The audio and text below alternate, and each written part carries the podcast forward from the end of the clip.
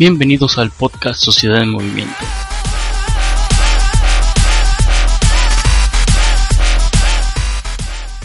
Este podcast es el espacio donde fundadores y directores de organizaciones sociales se dan cita para compartir sus experiencias e inspirar el fortalecimiento de tu propia organización.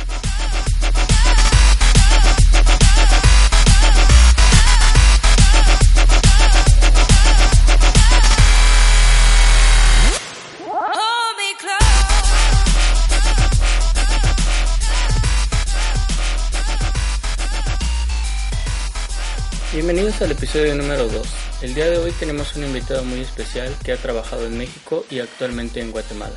Su nombre es Berta Solís. Ella realizó estudios en ciencias religiosas en Guatemala y una licenciatura en antropología social por la Escuela Nacional de Antropología e Historia en México. Ha trabajado en distintas áreas coordinando trabajos entre niños, jóvenes e indígenas de distintas regiones. Actualmente labora en la Asociación de Desarrollo Social de Ixcan, por sus siglas ADESI, como coordinadora del proyecto de migración y acompañamiento a mujeres víctimas de violencia. ADESI se ha caracterizado por ser una organización que promueve los derechos humanos, el acceso a la justicia, la equidad de género, la participación ciudadana y la concientización sobre problemáticas al migrar a los Estados Unidos. Pero por favor, cuéntanos, preséntanos el trabajo de ADESI y cuéntanos por ti misma acerca de tu trabajo. Bueno, pues saludo a todos los que nos escuchan. Eh, contaré entonces acerca de cómo trabajamos como organización. Como eh, bien ya se dijo, somos la Asociación de Desarrollo Social de Ixcan, ADESI, y nuestra área de trabajo hasta el momento es solo Ixcan, Quiche, Guatemala. Uno de los principios que nos mueve es la fe y el compromiso cristiano, que nos lleva a vivir y a promover la solidaridad, la justicia, la paz, la esperanza, especialmente con la población más pobre y necesitada de Guatemala, que es pues una de las zonas de Xixcán. Estamos integrados por laicos, religiosas, sacerdotes, que somos socias y socios y realizamos asambleas ordinarias y extraordinarias para ver el caminar de la asociación y para compartir nuestros sueños y la toma de decisiones para elegir de nuevo a la junta directiva que fungirá en cada año y que puede ser renovable. Y para asuntos legales está la junta directiva que realiza el trabajo de gestión y ejecución de proyectos. Es el equipo técnico del que yo soy parte y además también contamos con un consejo consultivo y un equipo fiscalizador quienes están más al tanto de que funcione bien los proyectos y que haya transparencia en la ejecución de los mismos. La asociación, de esta manera trabajamos como asociación. Y mi trabajo concreto ahora está más en la línea de la formación, como la organización de, y coordinación de varios diplomados. Y el primero de ellos es el diplomado en formación política en clave maya para líderes y lideresas jóvenes entendido en clave maya como el rescate de los valores, la espiritualidad, la cosmovisión del pueblo indígena maya.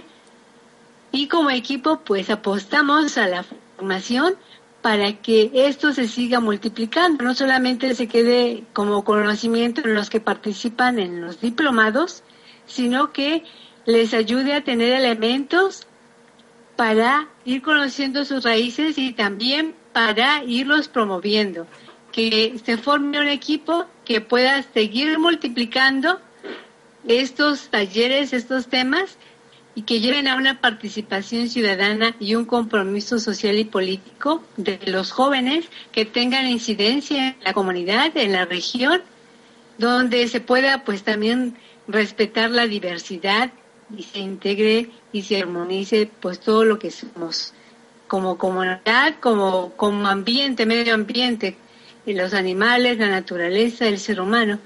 Quizá tal vez esto suena como un sueño, una utopía, pero siento yo que es importante como ir apostando hacia un nuevo estilo de sociedad, a un nuevo estilo de, de, vida con más equidad y justicia. Los pueblos mayas, los pueblos indígenas hablan del buen vivir. Tenemos que vivir bien, no como lo propone el capitalismo, sino con valores que tengan raíces y que sustenten a la gente que no tiene muchos recursos, pero que tiene muchos valores. Otro de los diplomados que también estamos promoviendo y que también pues yo soy parte de eso es el taller sobre migración que se trata de ayudar a la población y en este caso los líderes comunitarios que conozcan la, las causas, las consecuencias de la migración, que sensibilicen ellos a la misma población de los riesgos y las implicaciones sociales que trae la migración y así también que se formen sobre leyes y derechos que tienen y que protegen a los migrantes. Queremos también ir, ir construyendo una casa del migrante aquí en el municipio de Playa Grande, porque hay muchos migrantes que pasan y de que muchas veces desapercibimos, muchos migrantes centroamericanos, muchos hondureños, y que a veces pues quisieran alguna información o quisieran algún apoyo y no hay quien esté para este servicio. Nos ha tocado encontrar grupos de hondureños que pasan y se quedan aquí una noche y después se van, porque estamos en zona fronteriza. Así es que para nosotros pues es bien importante cómo podemos darles atención a estos hermanos nuestros. También poder escribir y documentar, investigar sobre la realidad regional de la migración, sus implicaciones sociales y políticas que está generando porque estamos muy cerca de la frontera con México. Y como bien sabemos, también los riesgos de la migración se han incrementado porque está el crimen organizado en esta cuestión que se está aprovechando de los migrantes. Un tercer diplomado es de sensibilización es sobre los derechos de los pueblos indígenas, ya que en la región de Xcán es una población indígena multiétnica y multilingüe. Y para nosotros es bien importante sensibilizar a la población sobre sus derechos, que incluye organización comunitaria, la autoridad vista como un servicio a la población y no como un privilegio o ganancia, y la defensa del territorio ante tantas amenazas de megaproyectos, de licitaciones petroleras, explotación petrolera, de hidroeléctricas, de minerías, que esto pues no trae nada de beneficio a la población, no se quedan los recursos aquí, sino se van, se van para los que tienen esos recursos y son ricos, los que son los dueños de del país, pero beneficio para la población no hay. Y a través de esto queremos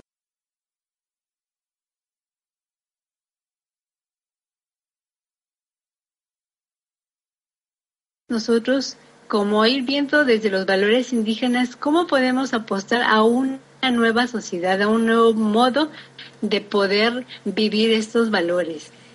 Y pues también un poco seguimos o sigo en la gestión de proyectos que van en esta línea, la promoción de los derechos humanos, el acceso a la justicia, la migración y la formación integral a la población joven, a mujeres, a familias. Aquí, pues en esto nos, nos dedicamos un poco. Muy bien. A mí me pareció muy interesante la parte donde mencionas el buen vivir, ¿verdad? Este buen vivir que es vivir los valores. En este en esta época que nos toca vivir, en este tiempo que nos toca vivir, vemos una pues una defragmentación del ser humano, ¿verdad? Una carencia, una falta de valores o una transformación de los valores hacia hacia cosas hacia antivalores podríamos llamarlos, ¿verdad? Entonces a mí me llama mucho la atención y me gusta hecho me gusta mucho esto que nos mencionas. Eh, y también me gustaría que nos platicaras acerca de cómo inicia la organización, cuál es la historia de ADESI? La organización es bastante joven, diría yo, porque nació en el año 2006 a raíz de la necesidad de apoyar a Radio Sembrador, que en ese año también nació, y que se consiguió un proyecto de Unión Europea de la región de Ixcán, de las tres parroquias que hay aquí, pero había necesidad de un respaldo institucional, porque la iglesia, pues no, como institución no podía como facturar o estar con la cuestión de informes legales y de la SAD y toda esa cuestión. Entonces, se, a través de esta organización, pues a través de la asociación, pues estuvo como respaldando el, proyecto de Radio Sembrador. Al terminar el, el, proyecto en el 2009, pues se vio que ya no tenía tanta necesidad porque lo que se se decidió es que la radio fuera autosostenible, que buscara sus propios recursos. Ya estaba la infraestructura, ya estaba el comienzo, ya había gente capacitada y que era necesario que ahora fuera autosostenible. Y cuando se dio esa noticia, pues los socios que la integraron, que la integraban, pues decidieron hacer una asamblea y decidir pues si era bien terminarla o qué hacer. Y se decidió que se iba a continuar gestionando proyectos porque había necesidad de seguir acompañando los procesos con las personas y en ese tiempo a las mujeres no se les estaba dando acompañamiento y había muy pocas asociaciones que trabajaban con jóvenes. Así es que se gestionó un proyecto en ese año y ya en el en enero del 2010 se comenzó a ejecutar el primer proyecto de acceso a la justicia y derechos humanos para las mujeres y, y para los jóvenes. Y fueron sobre todo como dar talleres de sensibilización en estos dos temas en las escuelas de básico, sería aquí secundaria, más bien sería secundario básico, y también en los, los grupos comunitarios de jóvenes y de mujeres. Se vio mucha necesidad de sensibilizar a las mujeres en derechos porque se captó que había mucha violencia intrafamiliar y las mujeres no eran capaces de, de denunciar cuando ya no había solución, cuando todos los todo estaba agotado, pues había que hacer un proceso legal. Entonces estuvieron acompañando muchos casos y, se apostó a darles también formación a las mujeres para que conocieran sus derechos y los pudieran exigir. Después, ya el 2011, se comenzó ya el proyecto de migración a través de, del apoyo de la, del Servicio Jesuita para Migrantes de Centroamérica y el trabajo que se hizo fue más de acompañamiento a las personas, de acercamiento, de formación de comités. Y pues con esto prácticamente nacimos y pues ahorita seguimos con los mismos proyectos y nos hemos ampliado un poquito a la formación de los jóvenes. Muy bien, Berta. Mm, me gustaría que nos platicaras un poco sobre el trabajo previo o el contexto previo a Radio Sembrador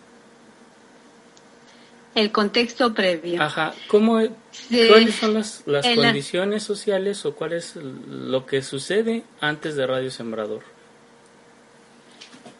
Las condiciones sociales, bueno, aquí en Ishkan es reciente que haya luz eléctrica, que haya celulares, se hizo una revolución con los celulares, que hubiera carreteras y había necesidad como de una radio comunitaria, una radio de la iglesia, porque hay muchas radios evangélicas. Aquí la población es mayoritariamente evangélica, por lo del conflicto armado, entraron muchos grupos evangélicos, pero no había ninguna radio católica, ninguna radio comunitaria.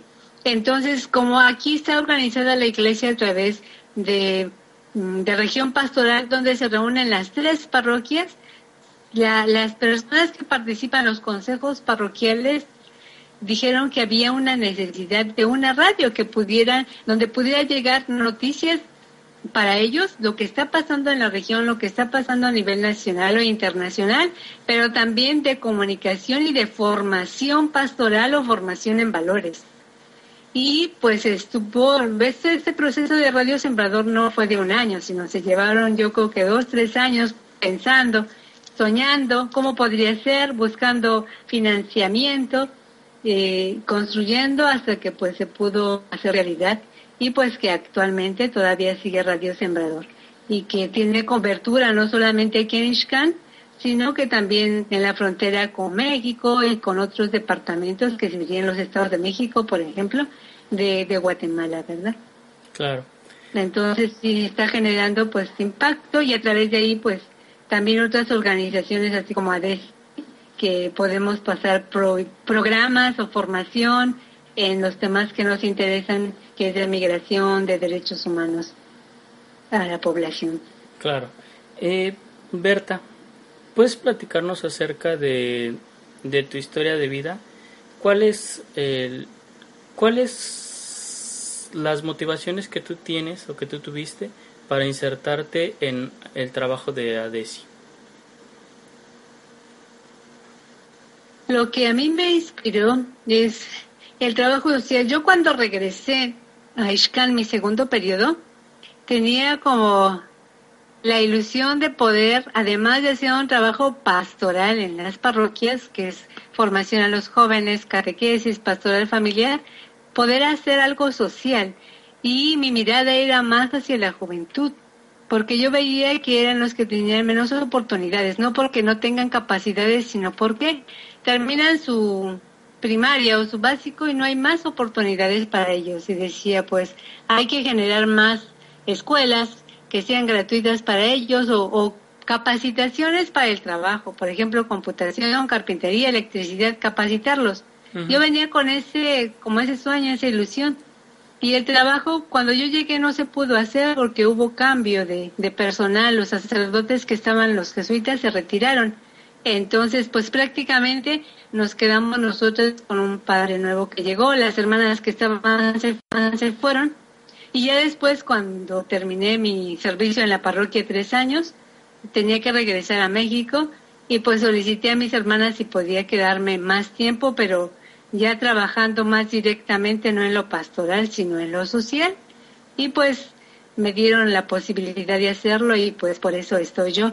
Porque, no sé, yo digo, aquí en Ishkan me he formado. Yo estuve aquí de, de 1996 al 2000 y pues realmente para mí como que fue muy fuerte ver cómo la población estaba en una situación de posguerra, que te contaban historias de vida muy impactantes que habían sufrido en carne propia las masacres, el asesinato de sus familiares y que sus casas estaban en reconstrucción y vivían en, en casas de, de tabla, de madera, de, o sea, en condiciones no dignas pero sin embargo en ellos había mucha esperanza y mucha vitalidad y que a pesar de todo su sufrimiento que llevan, pues no estaban derrotados, sino que tenían mucha ilusión de seguir este, caminando, seguir construyendo su vida. Todo esto, pues dije, no, pues yo tengo que regresar y ver qué puedo hacer y, y cómo podemos seguir, pues acompañándonos.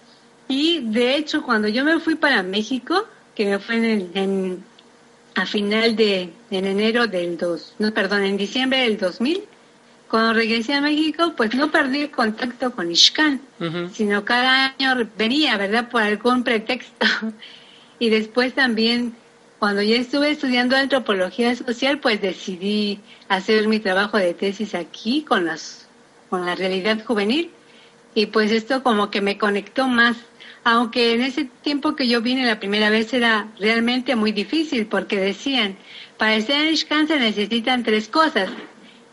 Estar loco o loca, andar de botas, de botas, porque había mucho lodo, no se puede caminar con zapatos. Sí, sí, entiendo. Estaban muy, muy lodoso. Estar loca, andar de botas, sí, no me acuerdo la otra, pero eran tres condiciones, ¿verdad? Entonces, pues sí, era realmente, pero era como eh, encontrarte con el riesgo de no saber qué va a pasar mañana, pero al mismo tiempo mucha vida, mucha esperanza. Claro. Sí. Mucha gente dispuesta a compartir el buen vivir, ¿verdad? Eh, sí, exactamente. ok. Eh, nos gustaría conocer la forma en que piensa una figura como tú. ¿Puedes platicarnos acerca de una frase o cita que te inspire para el trabajo que realizas? Bueno, lo que me inspira a mí es ver la vida como un regalo de Dios. Yo lo que considero es que la vida es para servir, para servir a los que nos están cerca, nuestra esposa, nuestros hijos, eh, toda nuestra familia, los vecinos y que cada uno tiene que llevar una, un granito de esperanza, ser buena noticia para, para los demás, cualquiera sea su condición o su situación, y que tenemos que vernos como hermanos, como tú lo dices, el buen vivir. A mí me encanta mucho la propuesta de los pueblos indígenas desde su cosmovisión que nos invitan a acoger el buen vivir, que esto no implica, no va contrario a los valores evangélicos o humanos, sino cómo vivir la reciprocidad, la justicia, la comunión, la equidad, que tiene que tener armonía no solo con mi hermano o mi hermana, con, con el ser humano, sino que está integrado con todos los seres vivos, con la naturaleza, con los animales, como el respeto también que llama al equilibrio, a la armonía. Y que ves contrario pues a los valores que nos propone el mundo capitalista, que son vanidad, egoísmo, el tener éxitos, privilegios, el tener muchas cosas que al final pues nos hacen la vida vacía. A mí me inspira mucho el servicio que puedo hacer hacia los demás, como ser un motivo de dar un motivo de esperanza a quien no lo tiene. Yo con eso me contento, siento yo. Claro. ¿Cuáles son los proyectos que tu organización está llevando a cabo y cuáles son los impactos que genera? Bueno, de los proyectos ya más o menos te conté. Ajá. Quizá tal vez va a sonar repetitivo, pero bueno, es el derechos humanos y acceso a la justicia enfocado a los jóvenes y mujeres. Muy bien. Y el impacto que está, eh, bueno, que se está viendo es que las mujeres cada vez más se atreven a hablar de las violaciones, de que son objeto, que se están eh, animando a denunciar cuando ya las vías de conciliación con su pareja o con la persona que les agrede pues se han agotado. Y también notamos como una mayor sensibilidad, sensibilización en las autoridades comunitarias, los alcaldes, que pues también les apoyan a las mujeres que sufren un tipo de violencia o un, que se son violados sus derechos y que los remiten a la asociación, porque actualmente aquí en, en el municipio pues Creo que nosotros somos una de las pocas que acompañamos estos casos de mujeres y que vienen con nosotros para que les demos orientación, para que les apoyemos, para que les acompañemos al Ministerio Público y para que estemos con ellas. Algunas veces pues no tienen ellas ni siquiera para su pasaje y por eso dicen, bueno, es que yo si voy a denunciar tengo que venir al municipio no solamente una vez o dos veces, tengo que seguir el proceso. Y nos ha tocado casos en que después de cinco o seis años Claro que nosotros no empezamos este proceso, pero las mujeres denunciaron y han dejado y después de un largo tiempo ya ponen una sentencia al hombre o una pensión alimenticia. Pero sí, pues es un trabajo de paciencia, porque pues muchas mujeres no se animan, y también de paciencia con las autoridades que muchas veces no cumplen su función.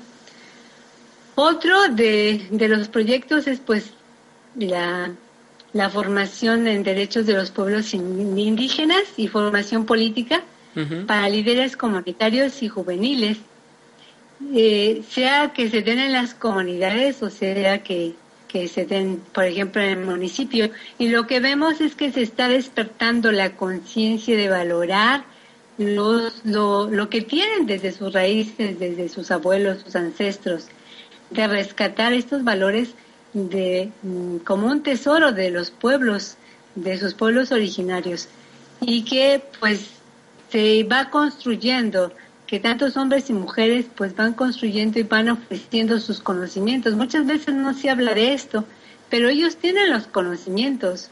El conocimiento se construye a partir de la experiencia y ellos, los pueblos indígenas, tienen mucho que aportar a la vida y que a través de ellos ya una vez conscientes pueden apostar hacia políticas públicas en favor de la población más pobre, que en este caso ya hubo una, ya sea que este, ya fue aceptada o fue validada un, políticas públicas en favor de la mujer y ahorita la que se está gestionando es de la juventud de aquí de Ishkan Claro que no solamente es buscar cómo se aprueben estas políticas, sino cómo darle seguimiento para su cumplimiento, que es también algo difícil.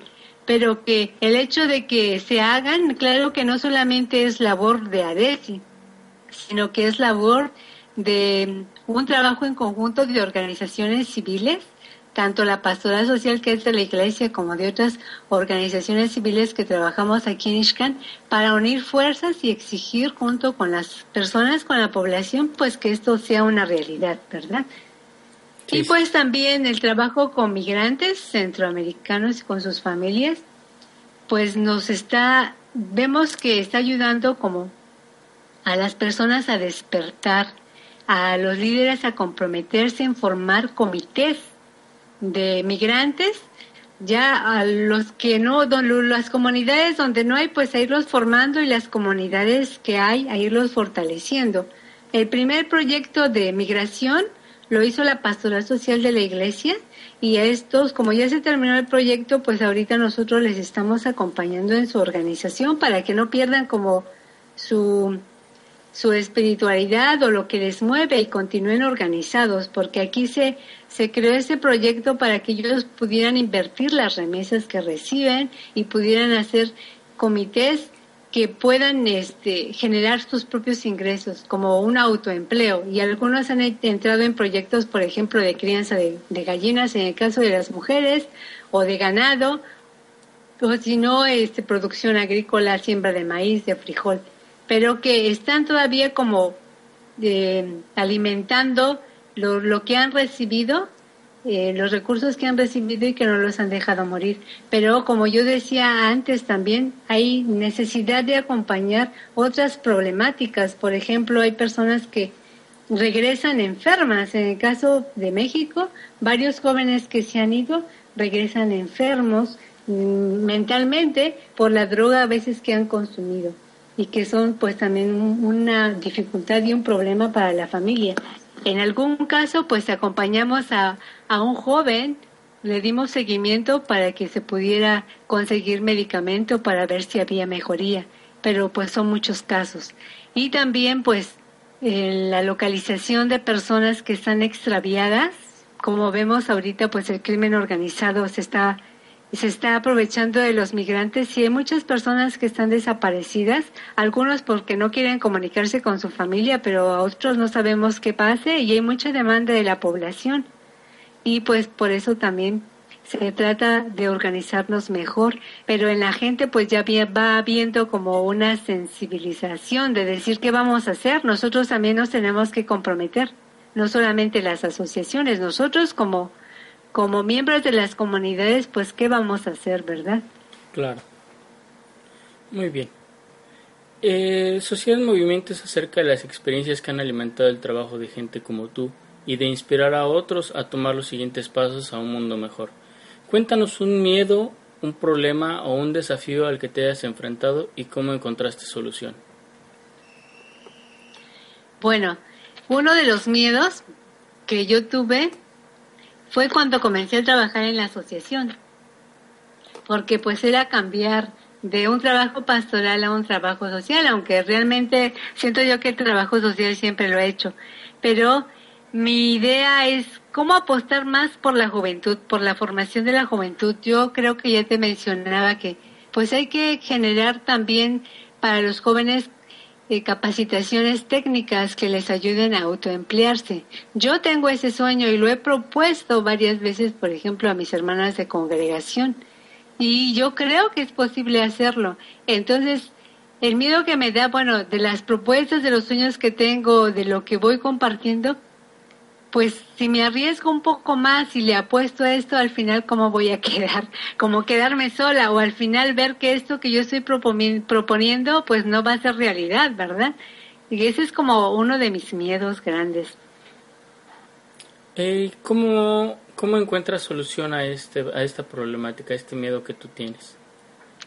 Bueno, la solución que yo voy encontrando es a través de ir compartiendo mis inquietudes con las personas que me están cerca de escuchar sus sugerencias y de ir buscando como alternativas, bueno, en este caso de apoyo.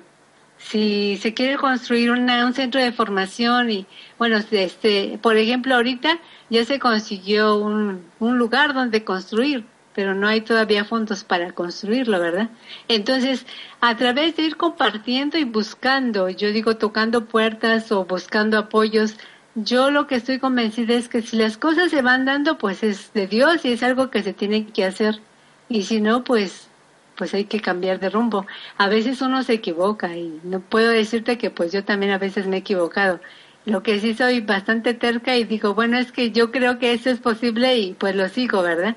Pero sí escuchando el consejo de los mayores, el consejo de las personas que viven aquí y que pues a veces dicen, bueno, sí, hermana, se puede, vamos a hacerlo. Y pues entonces me animo y digo, bueno, vamos a seguir luchando para que sea realidad estos proyectos que tenemos con los migrantes, con los jóvenes, con las mujeres, ¿verdad? Claro, es, es importante el ser perseverante, ¿verdad? Pero no, sola, no, no perseverar y hacer oídos sordos, también es importante el, el escuchar lo que los demás están diciendo. Muy bien, Berta, muy interesante. ¿Cuál es la mejor recompensa que ha recibido? La mejor recompensa que he recibido es el cariño de las personas que están aquí. El sentirme parte de, sus de su familia. el, el, poder llegar y, bueno, quizá tal vez aquí no es muy grande Ishkan, tiene, pero mm, en, en extensión sí, en población quizá no mucha, las comunidades que son se dan a cerca de 185 comunidades. De esas quizá conozco unas, ni la mitad, ni el 50%, tal vez unas 40, 45, menos, ¿verdad? Muy pocas. Pero el llegar a una casa y sentirte acogida, paz, hermana, te ofrecen un poquito de, de bebida y, y que te sientan parte de su familia, creo que para mí es la mejor recompensa el poder vivir como ellos, el poder ser sensible a su realidad y sentir como ellos, el poder gozar con ellos, el poder llorar con ellos, como parte de mi familia. Muy bien, muy interesante, muchas gracias. ¿Cuál es el mejor consejo que ha recibido para ser un líder exitoso?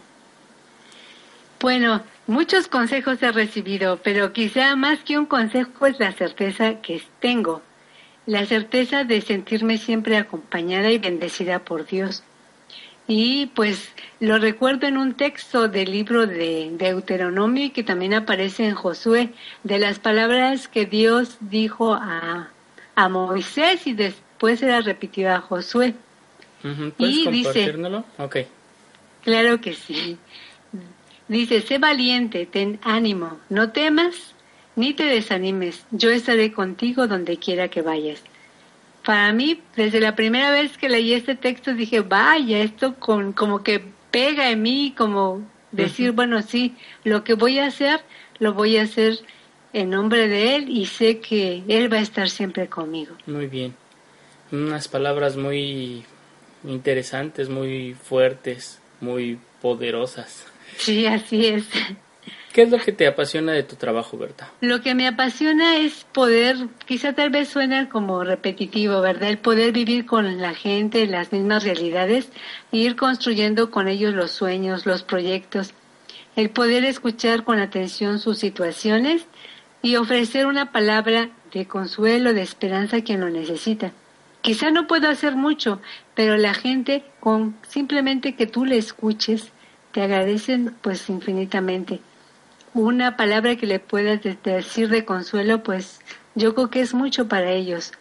Y eso es lo que, lo que me apasiona, el estar con la gente, el poder vivir con ellos sus realidades, el sentirme cercana a ellos y que ellos me sientan también cercana. Muy bien. Sociedad en Movimiento es también un espacio para la difusión de recursos. Platícanos con qué recursos trabaja tu organización. Los recursos que tenemos ahorita es a través de, proyectos de asociaciones con los, los sacerdotes jesuita, jesuitas, que son generalmente de España o de Centroamérica, por ejemplo, la que te mencionaba de Servicio Jesuita para Migrantes, o de Trocaire, que también tiene su sede en Guatemala y que trabaja el tema de acceso a la justicia, y también con alianza de otras organizaciones más regionales, como te contaba, con México, con la diócesis de Chiapas, o con Cefas, que es un instituto de formación de espiritualidad también de los jesuitas, y con la Universidad Rafael Andívar, con la que estamos gestionando el proyecto de del diplomado de formación política para jóvenes. Entonces vamos como haciendo alianzas interinstitucionales, ¿verdad? De apoyo para ir completando pues los recursos que necesitamos para los proyectos que tenemos. Claro. Si pudieras darle un consejo para obtener recursos a nuestros escuchas, ¿cuál sería? Pues que, que pudieran ellos apoyar, ¿verdad? Cualquier, lo que vayan haciendo de su corazón, no lo que les sobre, porque es fácil dar lo que nos sobra, sino lo que realmente quieran compartir con un gesto de solidaridad o reciprocidad, con un gesto de desprendimiento, eh, hacia tantos hombres, mujeres, jóvenes que están en situación de desigualdad a lo que cada uno puede tener, que no trabajen solamente pensando en ellos mismos, sino que piensen en que existen otras condiciones de gente más pobre, no, no que está pobre porque no quiere trabajar, sino porque está pobre porque no hay fuentes de trabajo. Si tanta gente tuviera aquí trabajo no se iría a Estados Unidos. Duele ver cuando los migrantes se van, duele escuchar a las mujeres que dicen mi esposo se fue porque no hay trabajo aquí. Y cada vez se incrementa más la migración, entonces que, que puedan compartir algo que les salga de su corazón hacia la población más necesitada. Y yo creo que si todos tuviéramos como esta mentalidad, pues cambiaría el mundo, ¿verdad? Porque buscaríamos que la distribución sea equitativa y que unos no tengamos de sobra y desechemos las cosas, sino que podamos realmente dar a aquellos que no tienen. Hay tantas maneras de poder compartir, quizá con becas, quizá con donativos, no sé, cada quien, yo creo que cada quien puede decir, bueno, pues yo puedo compartir esto, yo puedo apoyar esto, dependiendo de lo que cada uno tiene de recursos.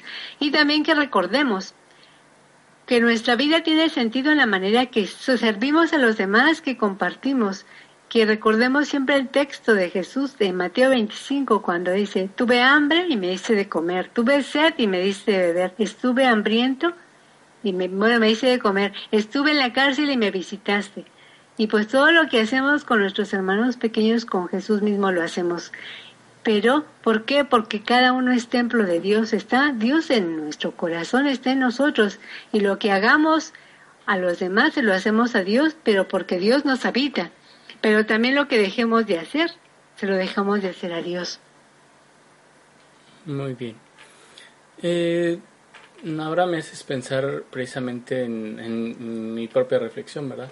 Yo inicio este proyecto porque precisamente siento esa necesidad por ayudar a los demás, ¿verdad? Ahorita yo por la dinámica en la que yo me encuentro, me es difícil el regresar a trabajar con las asociaciones civiles pero sin embargo siento la necesidad por hacerlo y este es el camino que estoy encontrando, ¿verdad? Entonces tienes pues mucha razón, el servicio es una cuestión que puede dar sentido a nuestra vida. Qué bueno, qué bueno que tú también te, estás comprometiendo de esa manera y pues también te agradezco por este espacio. Sí, al contrario, gracias por tus experiencias que nos estás compartiendo. Muy bien, Berta.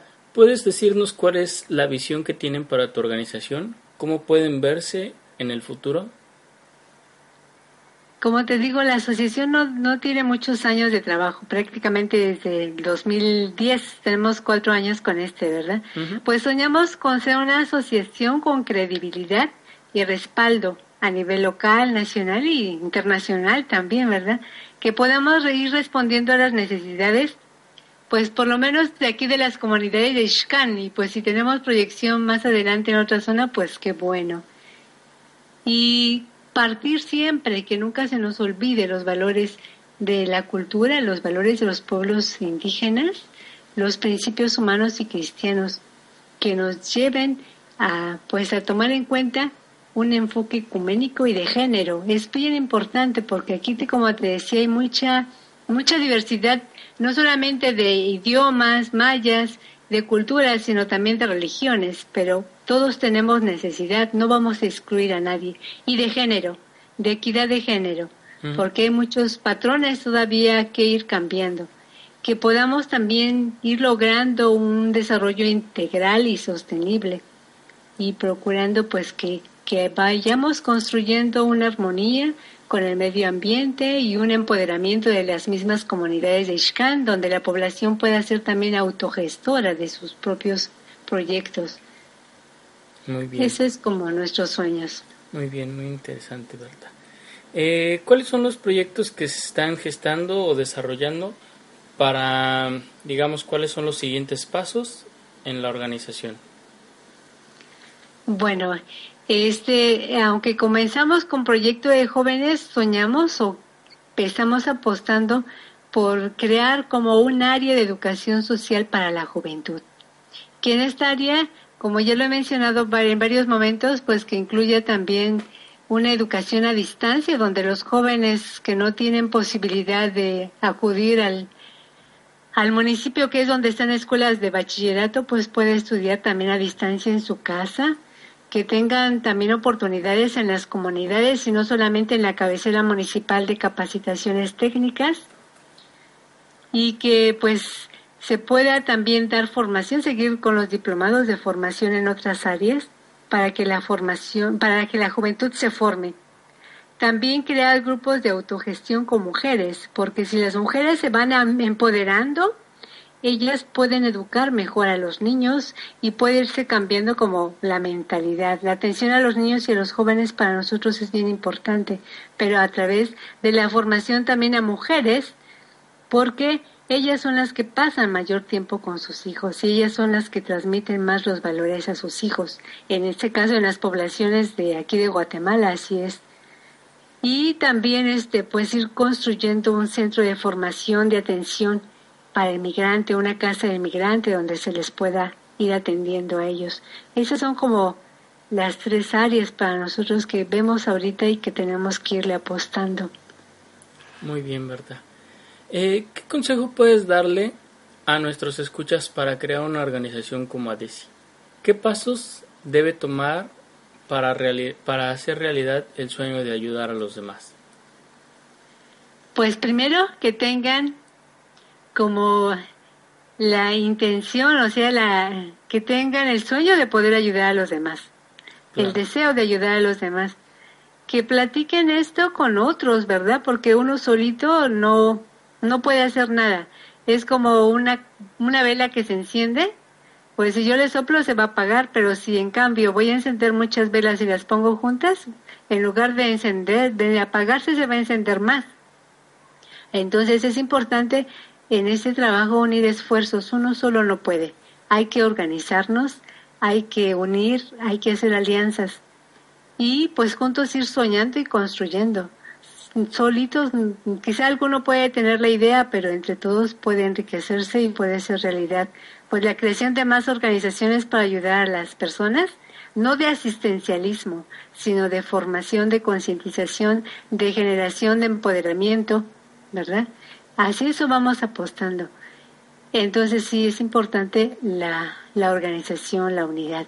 Muy bien. Antes de despedirnos, te pediría que nos compartas la mejor forma de ponernos en contacto contigo y tu organización y que posteriormente nos digas hasta pronto. Sí, bueno, por el momento no tenemos ninguna página en Facebook, pero pues pueden contactarse a través de del correo de Adesi Ishkan con una sola I y con X, a yahoo.com. Muy bien, Berta, muchas gracias. Queremos agradecer tu tiempo, tu generosidad, tu disponibilidad, la capacidad por compartir las experiencias y recursos. Muchas gracias. Es tiempo de tomar acción. Hasta la próxima, mis queridos redescuchas. Este fue el podcast Sociedad Civil. Los esperamos en la siguiente emisión. Y recuerden, es tiempo de tomar acción. Muchas gracias.